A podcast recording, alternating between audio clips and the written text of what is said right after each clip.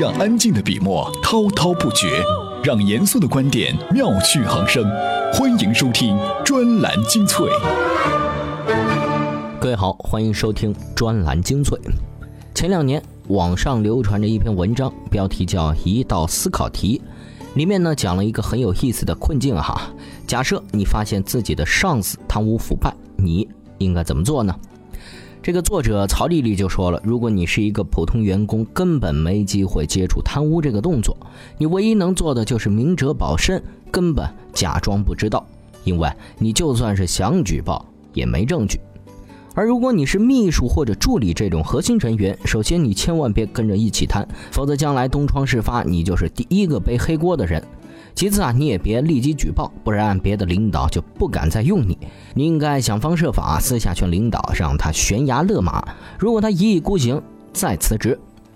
这个答案呢，既对得起自己的工作本分，又保全了自己的道德，非常完美。不过，作者说的是，如果想继续当个普通人，你应该怎么办？可如果你不满足于当个普通人，想要当领导呢？哎，这物理学家万维钢对这个话题也有过探究。现在这些身居高位的人，他们在成长的过程中难免会遇到贪污腐败的上司。第一，他们既然能混到高位，就不可能永远接触不到核心证据；第二，他们当初的上司不可能愚蠢到本来想贪污，听他们劝几句就悬崖勒马的程度；第三，他们既然今天还在干，显然当初就没有辞职。所以，最合理的推断是，这些人认为水至清则无鱼，选择明明手里有证据也不举报，甚至可能跟着一起贪。同流合污当然有风险，但是有风险才有机会。置身事外当然安全，可这也意味着别人不带你玩儿。在风险和利益计算前患得患失，这听起来是真不潇洒。不过，从正途去做事儿，有可能出人头地吗？今天这期节目，我们就来说说。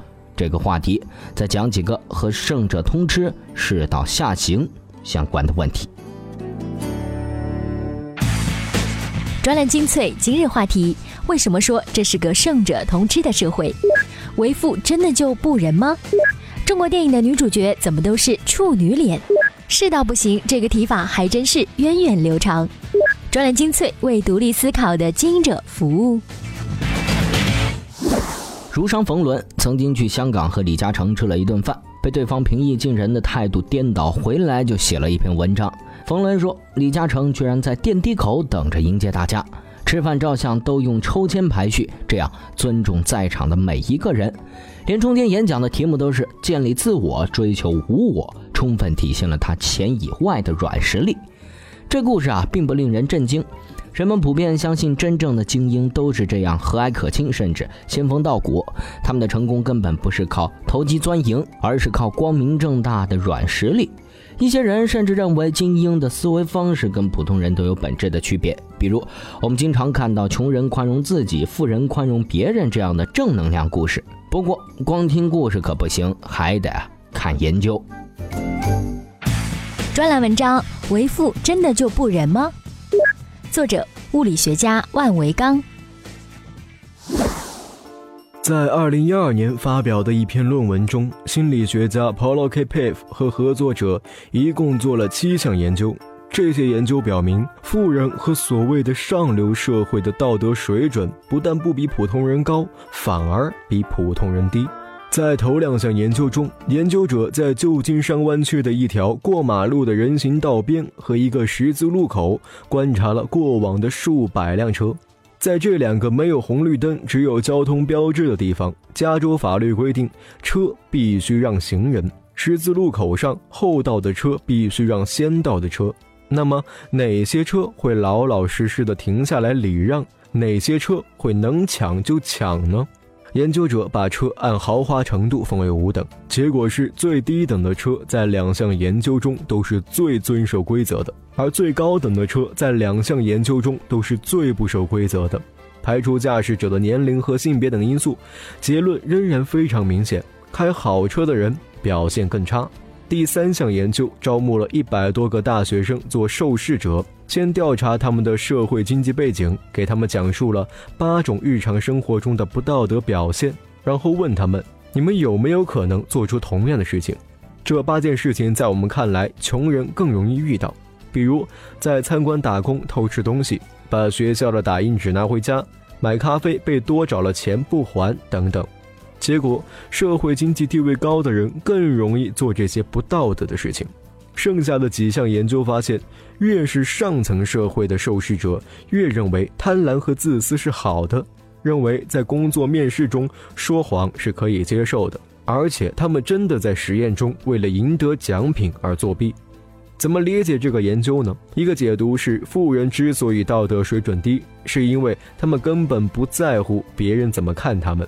普通人资源有限，必须彼此依赖才能更好的生存。所以特别看重自己的形象，不敢做不道德的事情。而富人有着充分的资源，保持独立性，他们不需要别人关心，也没有必要关心别人。这等于说，富有会导致不道德。二零一五年一项最新的研究有类似的发现。研究表明，社会经济地位更高的人如果作弊，主要是为了自己；而普通人如果作弊，则更多的是为了别人。更进一步，仅仅是在实验中赋予受试者某种权利，他们也会立刻变为自私的人，开始为自己而作弊。另一个可能性则是，正因为他们不道德，他们才成了富人。不管怎么解读，研究者们公认一个事实：社会经济地位高的人群比普通人更自私。潘石屹给哈佛捐款，张磊给耶鲁捐款，在国人中都引起过激烈的批评。说你们有钱为什么不捐给中国的大学？为什么不捐给希望工程？富人们的捐款都去哪儿了？最大的赢家是精英大学和博物馆。根据这个《大西洋月刊》的报道，哈，二零一一年美国收入最低的这百分之二十的人群，总共是捐出了自己财产的百分之三点二，而收入最高的百分之二十的人群呢，只捐了百分之一点三。在二零一二年前五十笔最大的捐款当中，没有一项是为了社会服务和贫困问题。富人似乎更自私，往更深一层解读，那就是普通人更容易从同理心角度出发采取行动，而上层社会更习惯赤裸裸的利益计算。不过这些还不能说明从正途去做事儿到底能不能出人头地。这里依然是专栏精粹。如今啊，胜者在一个又一个领域，特别是那些和大众关系密切的领域当中脱颖而出，鹤立鸡群。这说明通吃现象还真不是偶然。从市场经济的原则上呢，也很难有异议。为什么胜者通吃现象在这些年才日益凸显呢？我们再来听听社会学家郑也夫先生的看法。专栏文章《胜者通吃的社会》，作者社会学家郑也夫。在技术层面上，运输的成本日益降低，出色的商品、优秀的厂商、大牌球星、当红艺人，都不甘囿于乡镇省城，而要成为世界级的名牌和明星。而当世界大市场、世界大赛场、世界大舞台一旦形成，一旦听凭各地的商品、选手、演员自由进入，就会发现它无力容纳，它的货架有限，装不下上千种品牌的饮料，甚至上百种也不愿接纳。几十种、十几种就够了。他的频道有限，不会为排名太低的选手和演员提供机会。货架不足、频道不足，其实都有可能改善，但有一样东西无法改善，那就是大家心理储存空间的有限。多数人只要知道几个棒球选手、科学家、雕塑家和政治人物的名字就满足了。过多的品牌会使顾客选择时疲劳，想用时心里不踏实。过多的选手演员会使观众记不住，削弱了对选手演员和项目的热情。这样，商家的货架频道的有限和大众心理储存空间的有限相契合，决定了大家共享的一个大市场上的胜者，远比大家分享的多个小市场上的胜者稀少。以往众多小市场上的胜者，注定成为如今大市场上的陪衬和失败者。那是不是胜者少了，竞争参与者也会相应减少呢？事实证明，并没有。这或许可以从经济学家马丁·薛毕克提出的套牢游戏中找到依据。假设一位拍卖人拍卖一张二十元钞票，出价最高的人可以得到它，但所有参赛者都要将自己报的钱交给拍卖人。如果最高报价是十块钱，付出十块钱就能够净赚十块；如果最高报价超过二十块钱，大家都要蒙受损失。一个心理学教师和他的企管硕士班的学生们玩这个游戏，在大约两百次游戏中，作为拍卖人，他赚了一点七万美元。原因有三个：一受不住诱惑；二过于自信，因此上阵；三难于接受继承损失，于是继续。胜者通吃比以往的市场竞争残酷，大批失败者只好改行，因而造成巨大的人才浪费、时间浪费、精力浪费。他将过去大家分割的财富聚敛到少数人手中，也造成了极大的贫富差距。通知的逻辑是竞争者高度重视第一回合，即抢滩的胜利。一本书如果出版后第一个月不好卖，就可能永远被书商打入冷宫。一个人如果中学时代不够努力，没能进入名牌大学，想成为胜者将非常艰难。当代社会也不是没有限制竞争的制度手段。美国总统竞选要限制竞选费用，世界体育比赛要限制药物使用，否则后果都不堪设想。当然，除了限制竞争之外，对付胜者通吃的手段还有税收，但这一切都不充分和健全，实行起来还可能道高一尺，魔高一丈。过去分割的财富啊，又重新聚敛到了少数人的手中，造成了越来越大的贫富差距。阶层固化，先天没有资源的人想成为精英非常艰难，失败者东山再起也没多少机会。或许当代社会真到了通盘思考胜者通吃的利弊以及应对他的手段的时候，在一切未实现前，不管是不是从正途上做事儿，出人头地都是件非常困难的事情。但是理想主义者还有一个说法叫。自由意志，成功者之所以成功跟好坏无关，因为自由意志，成功者可以为自己的世界建立一套独立的标准。有了自由意志，无论好坏贫富，你就都成功了。面对海量资讯，不是每个人都能从容不迫。要追赶时代，就没有发呆的机会。不是我们放弃思考，而是要给自己更好的选择。欢迎收听专栏精粹，让大脑吸收更精致的智慧讯息。欢迎回来，这里依然是专栏精粹。人类真是不行了，环境污染、反制横生，国际纠纷、信仰缺失、勾心斗角、欲望横流。放这样的话，进二零一六年的朋友圈，估计会有不少人帮忙点赞，一起慨叹。二零一五、二零一四、二零一三、二零一二年呢？一样有人点头。一九九九年世纪末的报纸，一九八八年冷战中的杂志封面，一九三七年战火纷飞的西班牙漫画，将这段话放进去都不会让人觉得违和，甚至啊还可以更早一点。接下来我们再来听听张公子怎么看待这一现象。专栏文章有种世道不行了，人类要完蛋的心理源远流长。作者：专栏作家张家伟。一九二八年出版的《查特莱夫人的情人》讲一战结束后的事儿。英国绅士们在庄园里慨叹人类完蛋了，男人只重利益，没有性欲。第七章里有段著名的言论，说未来有了试管婴儿，女性将获得自由。然而人类本身已经完蛋，仿佛行尸走肉，文明已经崩塌云云。在一战结束后说这些话，的确也无可厚非。但事实是，近百年后的如今，英国还好端端的存在着，英国男女关系也没糟到那种地步，英语依然算世界通用语言呢。十九世纪后半叶，波德莱尔在巴黎闲逛，觉得巴黎在塌陷，大有地狱的既视感，文明世界将要完蛋，大家都会坠落进享乐的地狱里。往前推一百年，英国学者看到法国大革命，觉得欧洲要完了，群盲即将统治一切。再往前推，土耳其人围攻维也纳的时候，西欧觉得基督教文明要完蛋了的，再无希望。这种绝望从一四五三年就开始了，土耳其人都拿下君士坦丁堡了。当然，历史上西欧一直处于这种东方大怪物来吞噬我们了的感觉中，从波斯到匈奴，从土耳其到俄罗斯，所以这也见怪不怪了。再往前，公元一千年前，中世纪人民生活在黑暗、病痛、绝望与困苦中，相信千年审判要来了，所以越接近一千年，越是倾家荡产的想避难。如果说二零一二年大家拿世界末日当笑谈，一千年时基督教世界可是有很多人当了真的。人类大限到了，一切都完了，所以了，人类怎么还不完蛋呢？中国其实也有这种论调。先秦时，圣人们感慨过了：礼崩乐坏，世道是好不了了。左传昭公二九年，有位叫做蔡墨的先生，绘声绘色吹嘘，说世上本来是有龙的，太古之世有董家和范家会养龙，人还可以骑着龙溜达呢。乍听是不是很像《冰与火之歌》呢？后来当然是世道坏了，大家都养不活龙，再也看不见龙了。总之，上古一切都很好，什么都有。如今是要完蛋了，那真是越来越糟。可是到现在，中国人也没完蛋啊！抱怨世道糟糕，当然永远是正确的。但世界既不会很快毁灭，又还是日新月异、优胜劣汰的。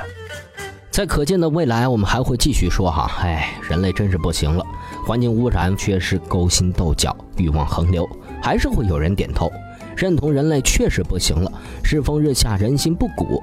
当事物发展超出自己控制预期的时候，人就会焦虑起来；当事物发展超越人类心理习惯的时候，就会觉得不快。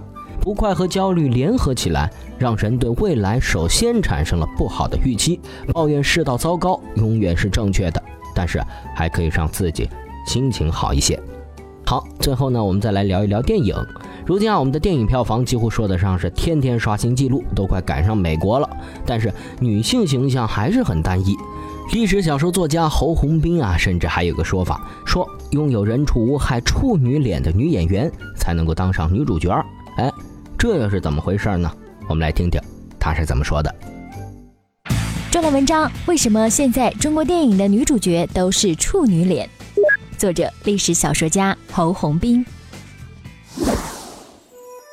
有人总结过，这十多二十年来，周星驰电影当中的女主角越来越不喜欢露胸了。以前呢，跟周星驰合作的女神是张敏、邱淑贞这一款，疏胸半露，曲线毕露，让男人们血脉奋张。后来呢，合作的女星都是可爱美女或者是个性美女，比如说朱茵、张柏芝、莫文蔚、袁咏仪这种类型。慢慢的，她的电影当中女主角变成了新人黄圣依、林允，清一色都是清纯欲滴的少女。实际上，中国的大导演们也有这个特点。这些年来，张艺谋挑选的女主角，从章子怡、董洁到周冬雨，都是同样的风格，都是干净清澈的纯情少女。倪妮呢有点不一样，因为她演的角色恰好是妓女。我觉得当下的中国电影女明星的主流风格，不仅是不性感的，而且是反性感的。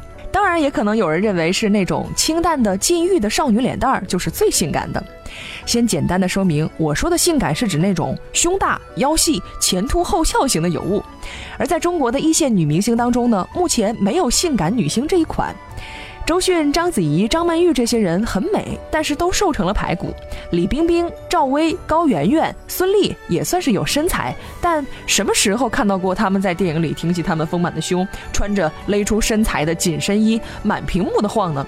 反例呢，当然也有，那就是范冰冰嘛。电影《杨贵妃》里的马震和高潮杀那几出，看着脸都红。但事实上呢，丰满的范冰冰从来都不是以身材好、性感著称的。可能大家会想到汤唯，她在色戒当中的性感尺度应该是很难超越了。当初有个帖子讨论过汤唯的身材，网友们感叹：幸好她不是情色片中常见的那种火辣身材，否则就一定会破坏电影的质感，破坏悲剧的意境。嗯，想象一下，如果说汤唯是一个波霸女，看起来就像是很有欲望、很强的那种。显然是很有攻击性的，易先生会不会就有更强的戒备心了呢？谈到这里，不得不说张雨绮了，这才是典型的性感尤物的形象，肤白、胸大、腰细、腿长。她在《美人鱼》里演的是一个主动的、邪恶的、性感的、彪悍的女反派，这个设定呢，大家都很满意。如果说清纯禁欲、平胸的处女脸是这种女主角标准，因为可以显示女性温驯、乖巧、无欲无求、一世宜家。因此呢，也是很好控制的，可以好好谈恋爱的。那么性感火辣的，必然是有能力的、有攻击性的、贪得无厌的、不断索求性和钱财的，是邪恶的。